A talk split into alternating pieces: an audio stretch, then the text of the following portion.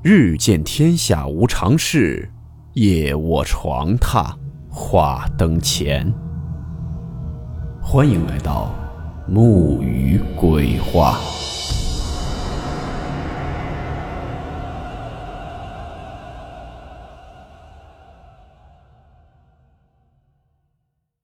大家好，我是木鱼。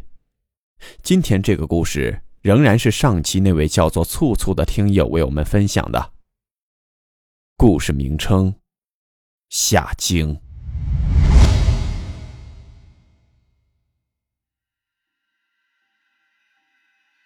讲讲我爸的故事吧。我爸这个人没什么文化，但学东西悟性很高，很多事情能做得特别精，也比较喜欢学习一些东西。用他自己的话来说，多学点即便当时没什么用。但事情来的时候，求人不如求己方便。先说说夏惊吧，夏惊指的是一些孩子受到了惊吓，到了傍晚开始发烧，晚上不断的惊醒啼哭。这个在我自己身上验证过，个人还是比较相信的。夏惊在我们那里有很多流派，似乎是道士、地仙和算命先生等职业的入门本领。夏经的方法各不相同，有念经的，有烧香的，有叫魂的，都有各自的效果。在我看来，还是我爸这一流派最为简便而有效，能过县过府。什么叫过县过府？比如说，你小孩在浙江受惊了，我爸在江西做祷告做法也有这个效果。这种在我们那儿的其他派别是做不到的。以前对于民俗这些东西，我一般把它归为心理作用。不过经历了两次事情后，还是比较相信了。一次是我大儿子，那时候才两岁多，白天还挺好的，一个人在操场上玩。晚上洗完澡后，就忽然发起了高烧，喝了药，体温降下去了，一个多小时后就又烧起来了。没办法，只能连夜带他到大医院吊瓶输液了。但是第二天体温仍在反复，我们夫妻都要上班，感到很疲倦。相信带过小孩的人可能也有体会。正好那晚我爸打电话给我，我当时在浙江，聊天时就对他说了这件事儿。我爸问我是不是白天还好，一到傍晚就发烧，晚上还不停的哭闹。我说是啊。他听后就说：“那可能是吓着了。”然后他又问了我所处的方位，我也是不好服了老爸的意，觉得孩子发烧也正常，医院也可以解决的。我正好那会儿身边有地图，就把方位对我老爸说了，是相对我老家的一种方位。我爸就跟我说：“如果是被吓着了，明天早上肯定能好。”奇怪的事情发生了。这天晚上，我儿子在睡梦中连续用我们那儿的方言喊了三声我爸的外号。我们那儿的人都是那样叫他的。第一声是我老婆听到的，她听不懂我们那儿的方言，就连忙把我叫醒了。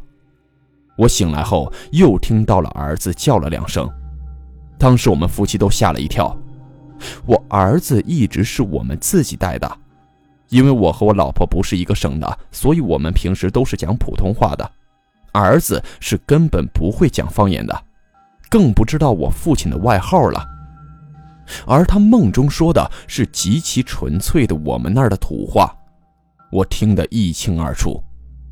我胆子虽说不上大，但也不是特胆小的人，但是当时真觉得有点毛骨悚然了。也顾不上三更半夜的，连忙就给我爸打了电话。我爸一听就说：“不要紧的，是我的公到了，孩子在梦里看到我跟我说话了，明天就能好。”我爸还说他看了一下，我儿子是在玩的时候，有人在后面拍了他的头，以后让我们带孩子的时候多注意点，小心点。这里有必要解释一下，我爸下经的时候会用衣服包上米。祷告完以后，打开衣服，可以通过米显现的图像，能还原受惊吓的过程。后来我们问了跟我儿子一起玩的一个大小孩，他说，当时我儿子一个人在沙坑里玩，他就用手拍了一下他的后脑勺。还有一次是我的小儿子，那会儿他才不到一岁，夏天跟我老婆回丈母娘家。这天我骑着我老丈人的摩托车去我老婆姨妈家，他姨妈家门口正在修路，在一个上坡的地方，摩托车就突然熄火了。当时摩托车上载着我老婆和两个孩子，车就很自然地往一边倾斜，我老婆就抱着小儿子跳下了车，当时什么事儿都没有，小儿子当时也还在睡梦中。但是当天晚上，小儿子就忽然发烧到了四十一度。我老婆家住镇上，连夜我们报到卫生所。卫生所的医生是我丈人家的一个亲戚，说小孩烧得这么厉害，他也没什么把握。于是我们又连夜开车到市里面的一个大医院，一化验说是急性肺炎，最少要住院一个星期。办好住院手续，我丈人和丈母娘就回家了。第二天，我老丈人找了他们镇上一个很有名的算命先生问了一下，算命先生一算，说是我儿子在东北方向被我老婆家祖宗摸了一下头。我鉴于上次的经验，抽空给我爸打了个电话。不久，我爸那边打来电话，说根据米上显现的图案，我小儿子是在东北方向受了惊吓，形状也是人手。一定是被人摸了，受惊了。我可以保证，算命先生的话，我绝对没有和我爸说过。两者对照，结果却如此一致，让人惊叹啊！我丈人又对我说，他父母就葬在我摩托车熄火的地方的山坡上，应该是祖宗怕我儿子摔着，因而用手去托了一下我儿子的头。我儿子最终只住了一天半的院就出院了，当然前提肯定是医生说没事了可以出院了才出的院。民间的很多东西确实不好下定论。我当时看到了这位听友分享的这个故事的时候，让我也想起来我亲眼见过的叫魂儿，就是这篇故事中所说的夏经。木雨可以保证，这是我亲眼所见。之前在开直播的时候，我在直播间讲过一次这件事儿，今天就借此机会在这里也给大家讲一讲。那是我在上小学，大概五六年级的时候，具体时间我记不太清楚了。我有一个亲妹妹，这件事儿就是发生在她的身上的。那会儿我记得她还特别小，还是一直被抱着，什么事儿都不懂的时候。有一段时间也是，每到半夜，我妹就开始哭，哭的声音特别大。那会儿我上学睡得也比较早，每次后半夜都会被她哭声吵醒，而且一哭就是好长时间，基本上每天晚上都会哭。后来也听大人有一种说法，说叫这种小孩为夜哭郎。她哭的那几晚，只是把我乱醒，我也不至于害怕。但是有一天晚上。我就听到，在我妹妹哭的时候，我妈就在那儿一直骂，但是很明显不是在骂我妹。我就跑到他们屋去看看怎么回事我妈就在那儿抱着我妹，对着空气在那儿骂，而且是各种脏话一直在骂。当时看到那个样子，我已经觉得有点害怕了，我就问我妈这是咋了呀？我妈可能也怕我害怕，就说没事你快去睡你的觉。我妈骂过两嗓子之后，我妹就不哭了，但是第二天还会照旧。后来是听我妈跟大人说话，才知道我妹好像是被吓着了。然后有一天晚上，我妈就领着我和我妹去我爷爷家了，说去给我妹叫叫，也就是叫魂的意思。当时是我和我妈还有我妹，我们三个人去的，那会儿应该是晚上八九点钟吧，反正当时天已经黑了。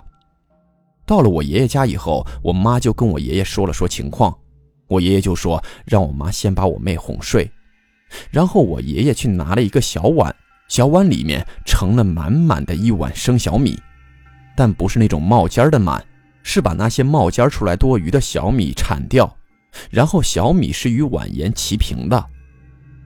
接着我爷爷就拿了一块布包着这碗小米，然后抓起来就将碗倒了过来，嘴里面就开始一直在念，具体念的什么，我现在也记不清楚了，有点印象，大概是什么猫仙狗仙什么的，让他们饿了就吃这碗里的小米，吃饱了就走，不要来吓孩子。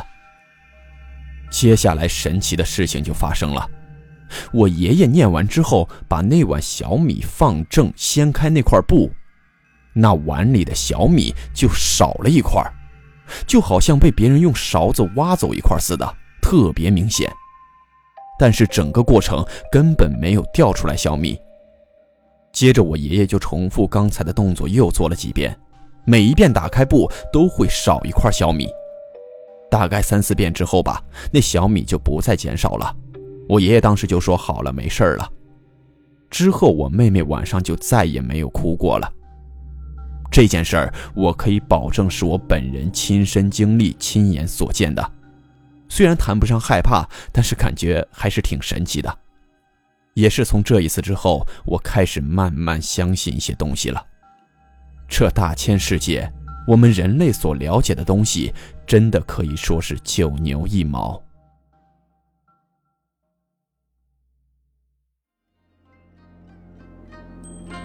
好了，我们今天的故事到此结束，祝你好梦，我们明晚见。